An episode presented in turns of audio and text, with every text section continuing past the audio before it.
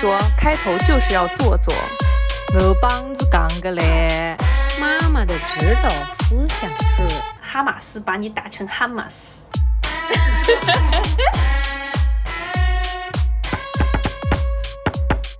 大家好，这里是宁宁开门。大家好，欢迎收听本期的宁宁开门，我是凯子。我是宁宁，我是西西，开心也是一天，不开心也是一天，希望大家开开心心每一天哦。我想采访一下两位，对于最近的巴以冲突有什么想说的评论吗？好，我们今天是要来这，不要给造大家造成一个错觉。我们本期是要来聊什么国家大事？我们如果是要岔出去一下下的话，是要岔到如此庞大的一个话题吗？感觉是需要读三本书才能聊的话题。不是我们的压船，我觉得真的大可不必哦。哎，所以这一次巴以冲突，谁是好人，谁是坏人啊？That's the point。他们彼此都觉得对方是坏人啊！我一开始抛出这个问题呢，一是我想当一下标题党，你懂吗？就是直接在标题党上写的是本期聊的是巴以冲突，我不知道能不能被听众打一顿。然后我想的是，只要我抛出这个问题，我们这艘鸭船应该会鸦雀无声。又是一个很烂的谐音梗，真是对不起诸位了。鸦雀无声，我们的鸭船上有过雀吗？所以你们俩是鸭，我是那只雀。好，我们不聊这个，鸦雀无声，戛然而止。从那种最 basic 的问题开始问，然后重点是我们讲的都是非常连词汇一点点那种关键词都踩不到分的那种，然后直到西西直接放弃了，他的眼神就感觉说跟这两个人聊不了，算了算了，我换朋友，我换别的朋友聊一下看看。啊，这一期呢，我们其实是想来聊一下约旦这个国家，因为呢，我十一去约旦玩了一下，做这个决定呢也是非常的临时，因为我就是非常想出去玩，但是一直都没有。有空来做这个十一到底去哪里玩的功课，然后最后就直接到网上找那个旅行社。好，他说有这么几个地方是免签的，然后我说，哎呦，这个地方蛮好的。然后他们说，哎呦，这个地方是我们的国外的精品线路，已经开了很多年了，大家都好评如潮。然后我就说，哦，好，那就这个吧，直接下单付款，就这么很临时的做了这个决定。但是呢，我就觉得非常的好玩，所以说想来跟大家亲情的推荐一下约旦这个地方。然后呢，我也会从约旦的各个方面给大家做一个比较粗略的介绍。我们有必要声明一下，本期没有广告吗？哦，本期没有广告，我借了约旦旅游局的钱来做这期节目是吗？所以大家对约旦这个国家有什么认识吗？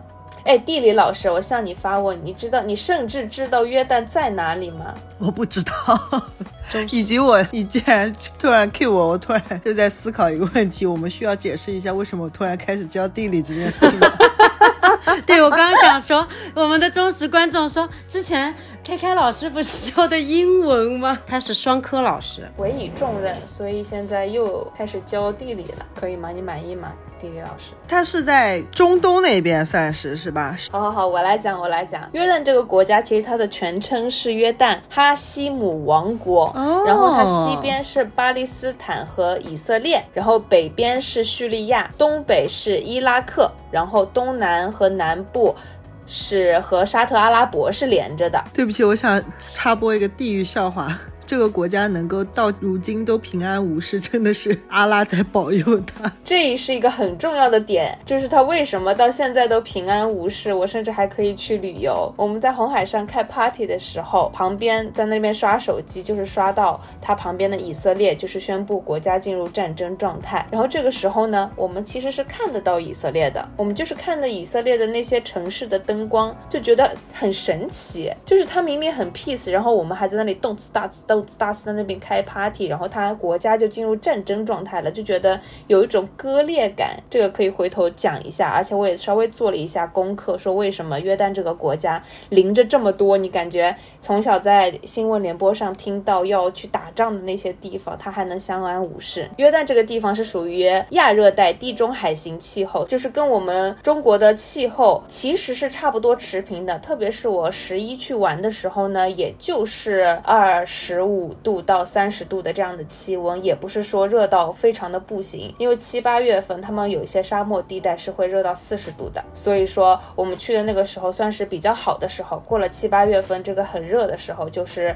约旦的旅游旺季了。然后他们只有一个出海口，就是亚卡巴湾。这个亚卡巴湾呢，后面也可以稍微讲一讲，因为这个湾呢对他们来说其实是比较重要的。约旦的东部和东南部呢都是沙漠，这个沙漠大概占到全国面积的百百分之七十八。你可以就是想象，就是没有什么可以耕种的地方啊，也没有什么呃适合人居住的地方。所以说沙漠里面的人口是非常少的。现在只有一些比较少的游牧民族还是定居在沙漠里面的，他们的国国土面积差不多是八点九万平方千米。就是我们当时的向导呢，说是差不多是甘肃的大小，说是中国国土面积的百分之一。然后我算了算，我说中国有九百六十万平方公里，我说你这富裕出来可太多了。其实他们连中国国土面积的百分之一都是不到的。我查到就是比重庆其实就稍微大一点点。然后全国呢有十二个省，首都就是安曼。然后呢我们落地的地方也是安曼，它安曼有一个国际机场。它约旦的人口。差不多，现在常住人口是一千一百二十八万，上海的常住人口是两千四百多万。我们暂且就是粗暴的一分为二的话，就是大概是浦东区整个浦东区的人数，就相当于约旦的国王的话，就是浦东区区长这么一个管辖的范围。那它这个八点九万平方千米里面是含了百分之七十八的沙漠吗？你是好好想想，你真正的问题是什么？那它就只有那一点点地方是可以住人，不含不含那个八点九万全都是可以住的地方，剩下的还有百分之七十八的沙漠，你觉得合理吗？那它国家得多大？其实约旦一千一百二十八万的人口里面呢，很少是原住民，它里面有很多都是巴勒斯坦、叙利亚还有伊拉克的难民。你们想象中这些难民可能会增加社会的不稳定因素啊，或者是那种沿街乞讨啊，然后搞点零元。购这种事情，但是其实他们这里面的难民就是寻求政治庇护的政治难民比较多。这些政治难民其实大多数是比较有钱的，所以说约旦是接收难民最多的国家。他们在这些战争中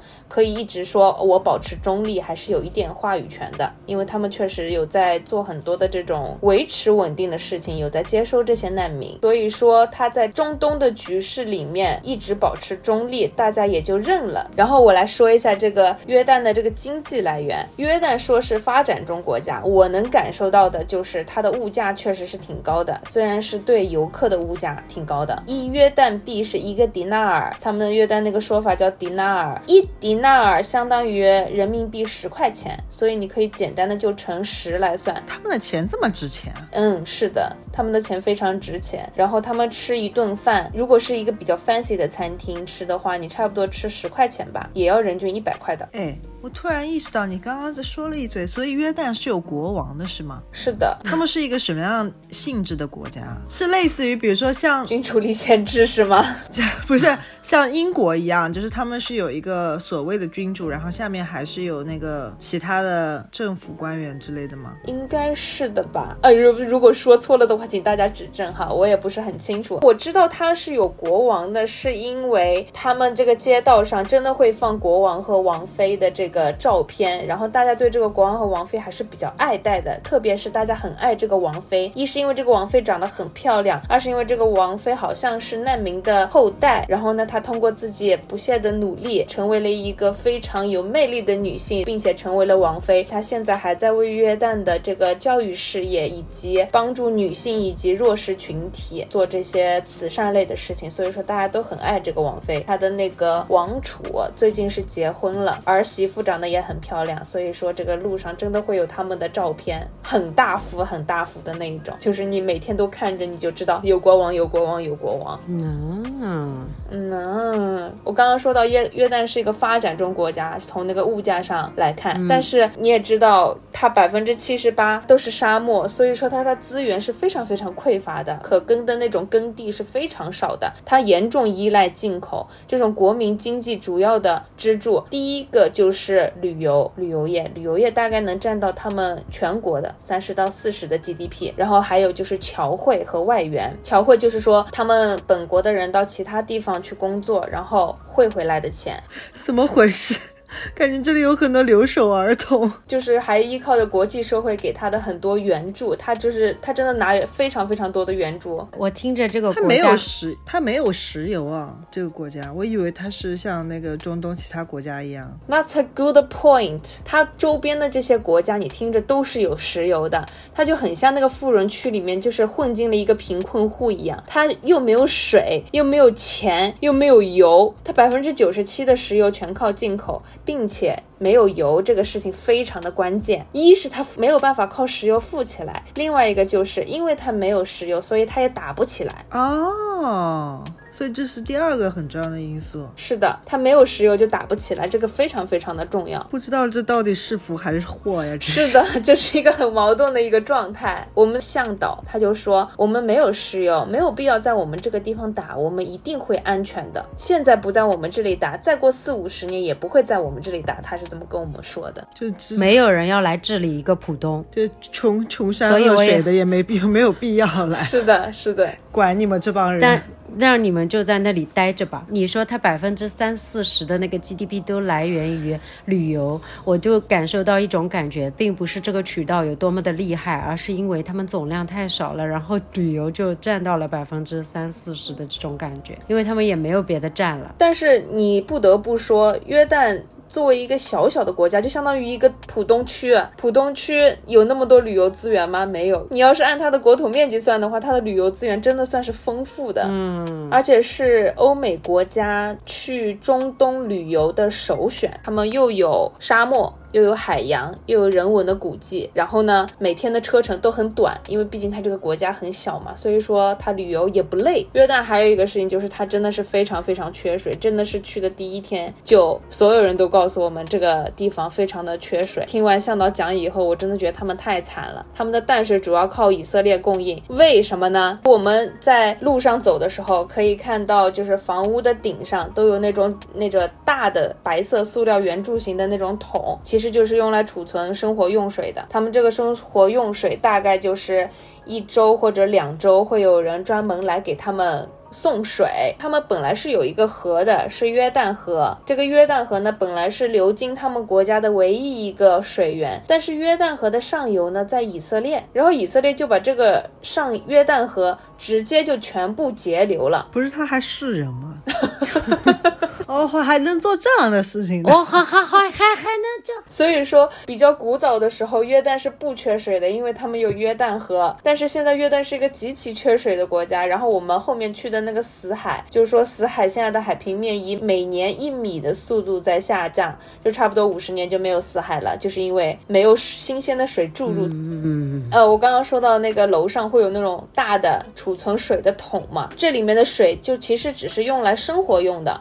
就是可以用来做饭啊、洗澡，然后洗澡他们很快的就冲一下就好了，就不像我们定定心心在那边冲很久。这个水他们是不建议喝的，如果要喝的话，他们说你最好要煮沸五分钟以上，然后再让它沉淀一下，你再喝。然后自己，他们约旦人自己也是买水喝的。所以说，他们全国喝水就得买水喝，进口水，然后买这个水喝。你想想看，每年在喝水上面，你就要花掉多少钱？六瓶一升装的水，这样子一提要一点五迪纳尔，十五块人民币，在非常平民的超市里面，就是我作为一个旅游的人。碰到约旦最便宜的水的价格哦，那也还好。如果是旅游区的话，最平价的，对，这个是最平价的，就是应该是他们本地人会去买的价格。如果是一瓶一瓶的话，在旅游区可能就要一块钱一个小瓶，小瓶就是那种三百到五百毫升的小瓶，就比较贵了。嗯。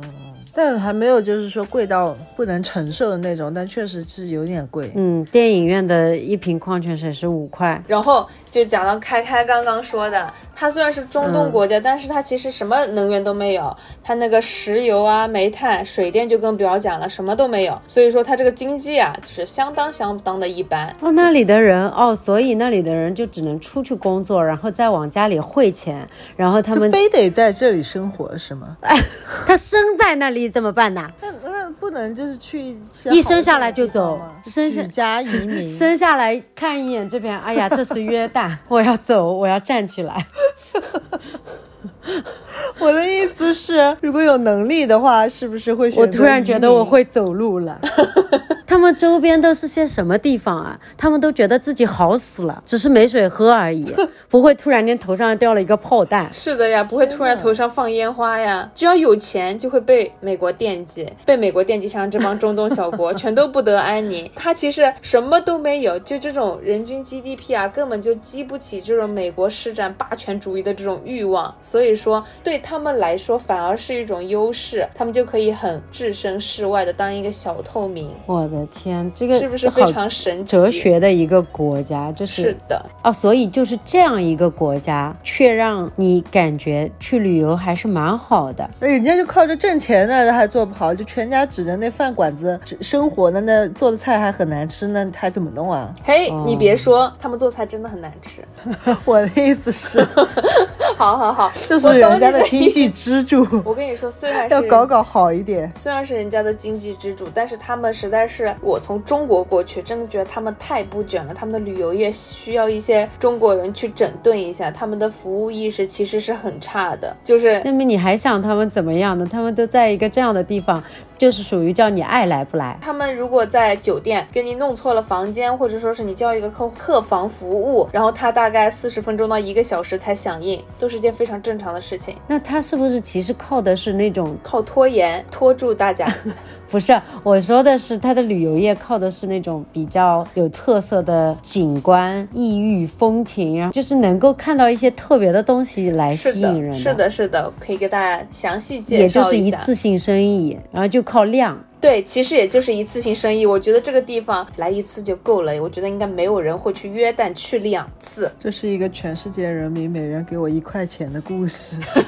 是的，但是去一次还是可以的。首先，它的旅游资源是挺丰富的。我刚刚也说，它有沙漠景观，有海洋景观，还有人文景观。还有一个，它作为旅游我很喜欢的点，就是呃，它和中国的时间有时差。听起来很奇怪是吧？但是我去旅游的时候，国内已经上班了，这个时候。后有五个小时的时差显得尤为的重要。它在东三时区，然后就比北京是慢五个小时。我九点钟起床的时候，国内已经下午两点钟了。之前给我发的信息，如果有一些时效性的话。我也不高兴回，我回来以后，他们也觉得我不及时回，然后再过三个小时，下午五点钟了，哎，大家下班了，也不会给我发消息了，我就玩的非常的爽，没有人来给我发任何的工作消息，然后任何工作消息我都说，哦，不好意思，我这边有一些些的时差，回的不及时，真是不好意思，然后 人家也没有话讲。大家体验一下非常好用的借口，对，非常好用的一个借口。这这里就不得不提开开同学的傻子名场面了，你还记得吗？对，我知道，我没想到你还要把这个事情讲出来。那是你落地的第一天吗？对，就是我我去美国留学的时候，因为时差差不多是十一十二个小时，然后开开说，所以我给你发信息，你要十二个小时之后才能收得到，是不是？然后我说你最好再想一想，不是，我当时的意思是，我当时的意思是，如果我发的时候你已经睡觉了，那等到你醒来的时候，是不是要十一二个小时？之后你才会看到这个消息。我想表达的是这个，我不是说我那个消息你要 他急了，他急了。中国语文的博大精深，就是。他用了“收到”这个词。开开跟我盘这件事情的时候，我用一些话术成功的把开开绕进去了。因为当时我们在视频聊天，然后我说：“所以说你现在我们正在视频聊天，你给我发信息，我现在收不到，我要十二个小时之后才能收到，是吗？” 他当时已经被我绕晕掉了。他说：“是啊。”我以为你要说那一天你是刚落地约旦的那一天，然后我觉得你要爬起来玩了，然后我是爬起来，你要起床，然后要准备出门玩了。然后那天我是上班的嘛，所以我大概九点多的时候给西西发消息，我说怎么没声音？怎么到了约旦都不报平啊？怎么就到哪了？今天去哪里玩？玩了什么地方了？然后又过了很久，大概是十二点钟，他回我了，他说我还没出发，因为他那里才早晨八点，对我才刚。刚刚起床，对他说他要九点出发，就是我我在那边噼里啪啦问的时候，他还一个景点都没去呢。我以为你是要讲这个，不，我是要翻你的黑历史。好好好，那跟你们讲一下，就是简略的跟你们讲一下约旦玩的一些行程吧。嗯，我们第一天呢去了杰拉什这么一个地方，它就是一个古罗马的一个古城，然后它里面其实看起来就是遗迹的样子，因为所有的东西都是那种像那个罗马斗兽场一样是那种半截的，然后它其实里面有完整的市场，有神庙，然后还有剧院，都是原来考古出来的这种古代遗迹，可以看得出来，它这个地方原来有铺的很平整的石板街道，然后旁边还有那种罗马柱的那种廊住，然后神殿就是在最山顶的地方，因为神肯定要。造在最高的地方，然后中间是住人的，然后再下面是养牲畜的一些地方。然后他们开阔的广场上面呢，还有那种喷泉的遗迹，就是可以看出来，原来这个城市呢其实是非常繁荣的。你们有知道他们有那种半圆形的那种剧院吗？就是站在中间讲话，可以所有地方都听得到那种设计啊。它那个剧院现在还是有在用的，就是它夏天会承办一些大型的音乐演出。我看到你发的那个照片的时候，真的。第一天你发的那照片，我感觉你去了海拉鲁，真的就那种感觉，就是那个像人马老师在的那个斗兽场。它那个是原地重建的吗？还是说是没有重建，就长那个样？就挖出来是什么样就是什么样？是的，就是挖出来的。哇哦，哇哦！然后我们还去了一个阿卜杜拉一世的清真寺。这清真寺呢，其实是不怎么接待游客的，所以说所有游客都是去的这一个清真寺，只有这个清真寺接待游客。只要去清真寺，你都。可以说，哎，你是不是去的那个蓝顶的那个清真寺？对，一定就是这一个。然后呢，我们第一天那个当地的女向导中文非常好，我们特别的爱她。然后她又很专业。其实他们后面的那个英文的向导也行，沟通也没有问题。但是他那个英文带口音，你听着听着，你就会那个思绪就跑掉了，你懂吗？就需要我们团里面英文更好的人，英翻英，英文翻英文，翻成就是我们听得明白的英文，常规听懂的英文。对，然后我们听。听完以后就会全团发出啊。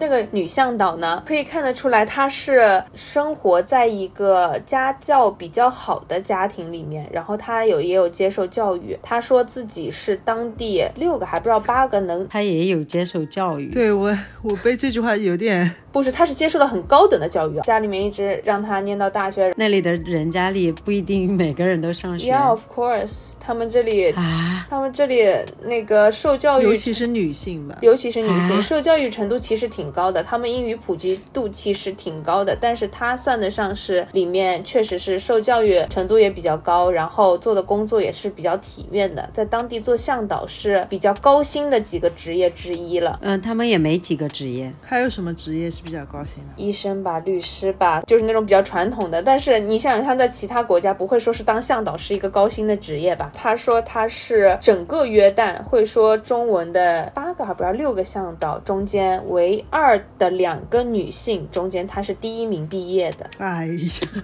这定语真的有点多，有有些顺不过来。你能感受到她对自己的这种。骄傲，嗯，就是那种我我很我对自己很满意的这种感觉。他就是非常的专业，他跟我们讲了很多就是伊斯兰教的这些知识，那后面也可以跟大家讲一下。然后第二天呢，我们就去了一个叫月亮谷的沙漠，它这个沙漠就是玫瑰色的沙漠，这个景观其实比较特别。拍出来照片不是有给你们看吗？所有的那个沙子就是不是黄色的，全都是那些带红色的，它混合着，然后在阳光底下就是整整一片都是玫瑰色的沙漠啊？为什么？全是被骆驼脚趾头里的血，被烈士的鲜血染红的是吧？对，你离不离谱啊？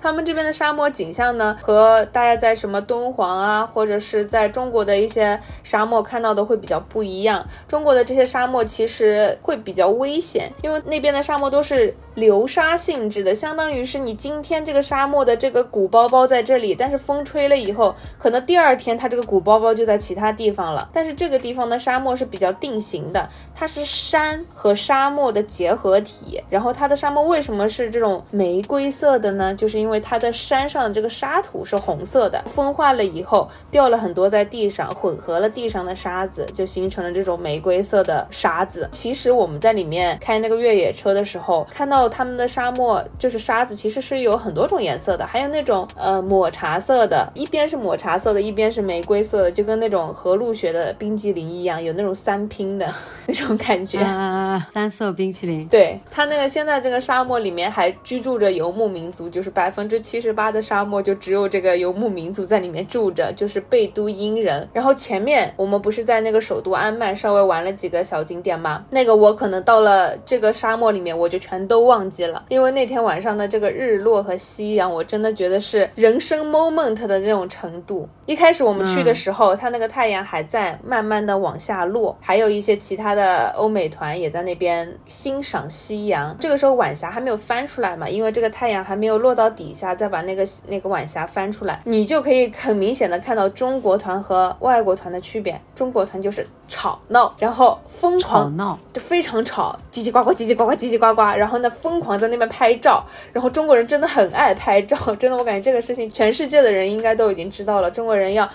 每一个拍照点，每一个团员都会去那个地方拍照。然后呢，我们团这个氛围其实很好，就是你拍照的时候，所有人都会在那边指导你说，哎，对对对，脸再侧过来一点，对对对，这个动作非常好看啊，太好看了。就很吵。对，非常吵，旁边就会有好几个机位，就一直在那里帮你拍。中国人又爱又爱拍照，然后又吵闹。你等你全部拍完了以后，它这个夕阳稍微往下暗下去了一点以后，你就突然不想吵闹了，你就觉得那个这个场景实在是不适宜吵闹。那个时刻，你就真的很想拿一杯茶，然后找一块石头，就地那么坐下来，然后就看着那个夕阳和晚霞一点一点的翻上来。每过十分钟，它那个景象又不一样了，你就有一种享受当下这个 moment 的感觉，你就觉得这个 moment 可以留在你的记忆里面留很久。马特达蒙那个火星救援也是在这个地方拍的，他就在这个地方种土豆。一开始我在沙漠里面看着那个风尘啊、沙尘啊在那边扬的时候，我就觉得说啊，马特达蒙好苦。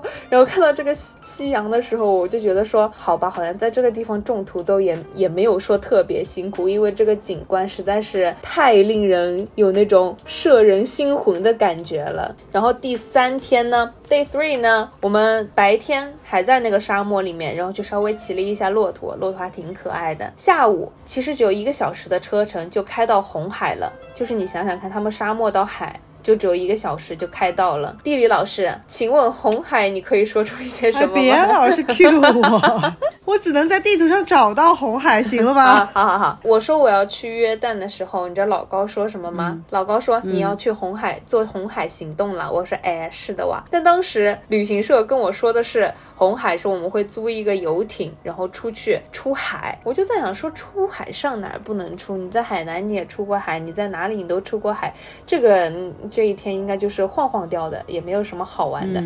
然后结果没有想到，这一天就是继昨天的这个夕阳之后，是又一天的高光行程。我先讲一下红海、摩西和红海的故事。其实这个和现在的巴以冲突还有稍稍的一点点联系，但是我就不细讲了。对，就是他们要以色列那块地，就是因为他们觉得犹太人觉得以色列那块地是上帝给他们的应许之地。OK，我就直接讲这个红海的故事了。这是一个圣经的典故，《出埃及记》这一篇，埃及法老知道这个以色列人要逃出埃及的时候，就找那个人马，就车辆去追赶他。然后上帝的使者从这个以色列人的队前转到队后，然后空中就立起了那种云柱，云柱一半是光明的，就引导着这个以色列人；一半是黑暗的，就是阻止埃及人来追赶这个以色列人，使得这个埃及人就是始终不能靠近以色列人的这个行进的队伍。到了红海边呢，他们这个先知摩西，就是他们公认的一个先知，拿着一个手杖，怎么叫手杖呢？就是一个这个就是唐僧的那个法杖，就是相当于一个那样的东西。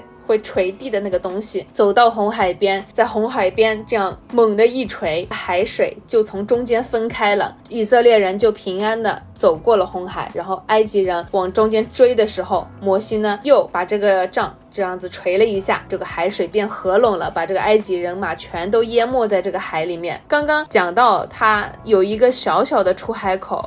亚喀巴湾其实就是红海这一块区域，也是约旦就是唯一的一个出海口。这个出海口就是很珍贵的，因为本来约旦的出海口比这个还要小，他们是拿六千平方公里的土地，就是接近约旦总面积的一个百百分之六的一个土地，跟沙特换了这个十几公里的海岸线，所以他们才有了这个亚喀巴湾。我的天哪！当时出海的时候，我一开始是没有抱什么希望的，结果过去了以后，他还说。船一开出海湾的时候，前面大概半个小时你是不能把手机拿出来的，它是属于四国公海，就是怕你是什么间谍啊什么的有在刺探军情吧。他说你虽然没有看不到有什么无人机，但是确实是有 camera CCTV 在看你的，所以说你这个时候你不可以把手机拿出来拍照，等到你驶过那一片海域的时候，你才可以把手机掏出来。这导致呢，前面一段时间我们就只能把手机按在屁股底下，大家都。都聚集在船头的甲板的地方，就是吹吹海风，其实就是很舒服。你就是没有什么事情做的时候，就在那边无所事事的吹海风，你就觉得那个地方好舒服呀。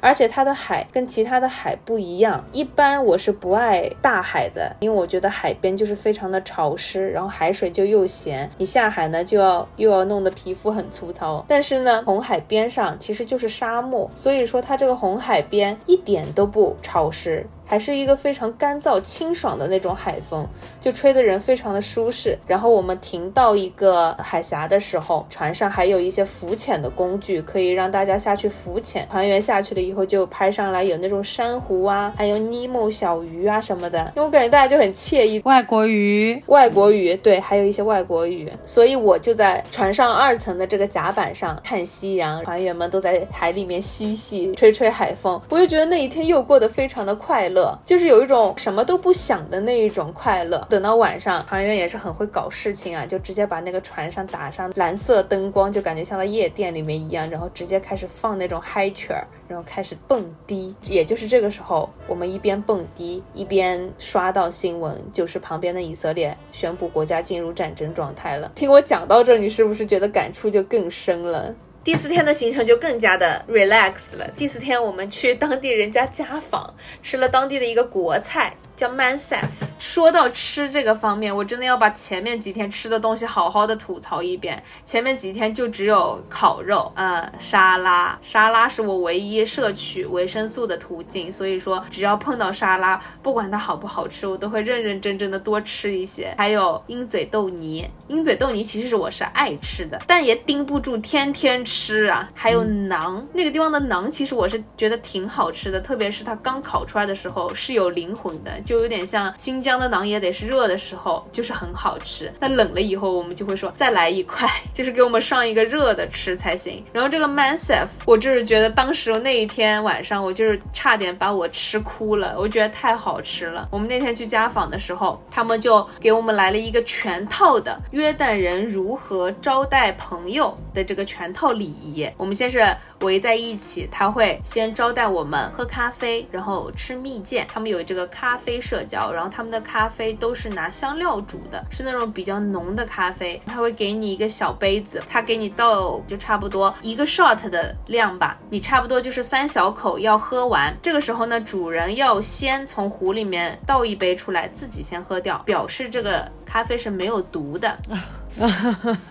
当时向导说到这个知识点的时候，所有人都说《甄嬛传》里面有鸳鸯茶壶，果郡王就是这么死的。但是约旦人没有那么大心思哈，他们就是会主人先喝一杯，表示是没有毒的，然后先给你喝。喝一杯呢，表示我招待了你，你现在就是我的好朋友了。第二杯呢，如果你还要的话，你就是用右手给他，然后他就会再给你倒一杯。你如果不想喝了，那你就呃摇一摇，就不要把这个。伸过去给他了，就表示你是不要再继续喝这个咖啡了。喝完了第二杯呢，就表示我们是更好的朋友了。如果说你喝了第三杯呢，我们就是兄弟了。兄弟是什么意思呢？兄弟就是如果晚上有人来攻击我的房子，你就要跟我一起抵御外敌，你就要跟我一起打仗。我们是统一战线的战斗民族，战斗民族。但是呢，到三杯这个关系就已经封顶了，你不能再喝第四杯了。你喝第四杯就是。潜台词说不出来了。潜台词就是说，你是在怪我的咖啡煮的太淡了吗？你这个咖啡我煮到浓成这个样子，你要喝四杯。所以说，喝三杯就是至高的礼仪了。他们有的时候，比如说朋友到你家来做客，就是莫名其妙哈来敲你家门，我要来你家待着，你要让他在你家待。三天加三分之一天，你就招待。你在这个时候是不能问他是来干嘛的，他也可以不说。我算了一下，其实就是吃十顿饭嘛。三天加三分之一天，你要招待他十顿饭。然后呢，这个时候就是有一种约定俗成的社交礼仪，就是你要开始说了，你到底是来干啥的。但如果走了呢？走了就走了，你就是招待朋友呀。一个人如果他自己不想做饭的话，可以到每个人家里去待三三又三又三分之一天，过完他。的人生，而且 no question asked，是的，哎，适合你，也不允许问你早上吃什么，中午吃什么。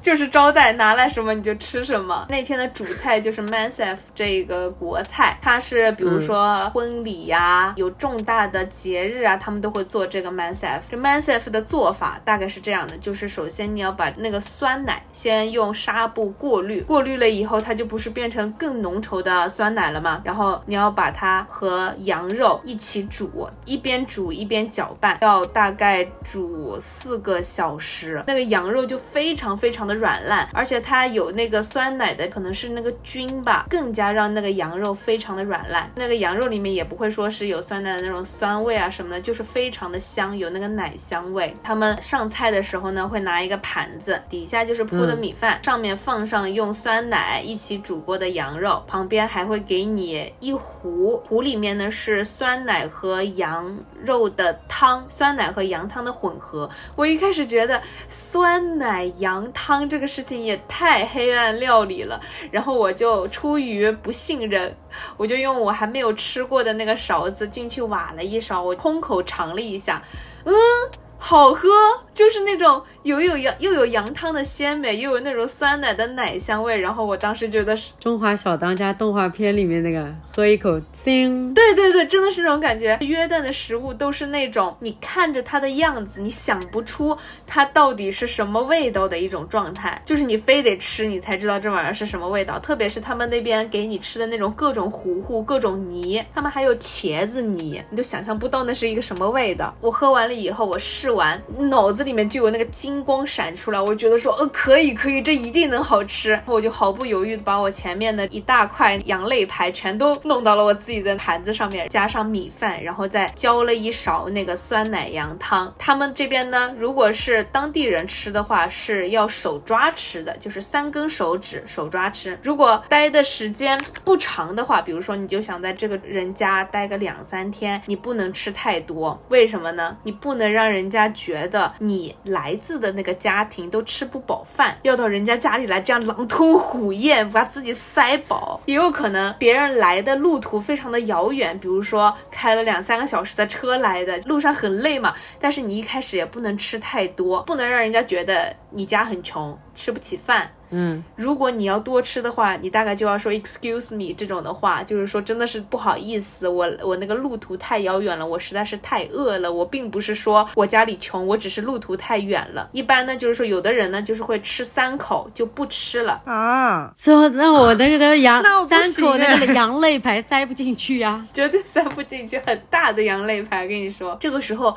又出现了约定俗成的社交礼仪，主人会让你多吃，说：“哎呀，再吃点了，你怎么吃这么少呀？”这个时候你就能再多吃一些，再吃三口，这是约定俗成的一种推拉。其实你还是可以把你那个羊肋排全都吃掉的。我们那天吃的就是非常的快乐，而且它上面还会放那个杏仁薄片和那个羊肉和那个酸奶羊汤一起吃，就超级香。那个杏仁片是脆的，是最后才撒上去的，就很香，是不是想象？不到这个东西的味道，因为我们这里这里不这么做，所以就是你完全没有办法想象，你只有吃了才知道，真的非常好吃，我真的觉得又黑暗又好吃。如果我可以把它复刻的话，请你来吃。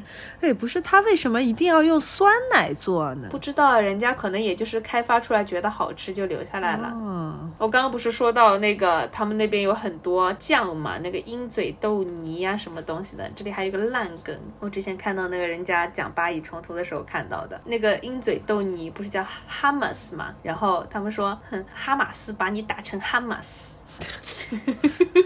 真的很烂的一个梗，但是我当时笑了。反正我要讲给你们听，这梗突然响了，我还有点奇怪，说实话。好，欲知后事如何，且听下回分解。那和突然死了，太突然，没有一档综艺或者说一档播停在这个地方，就而且是停在这个地方也就算了，是突然没有任何交代，从刚刚那个烂梗突然就说预知后事如何，请听下一期。好的，那这就先这样吧，拜拜，下期再见，拜拜，下期再见，拜拜。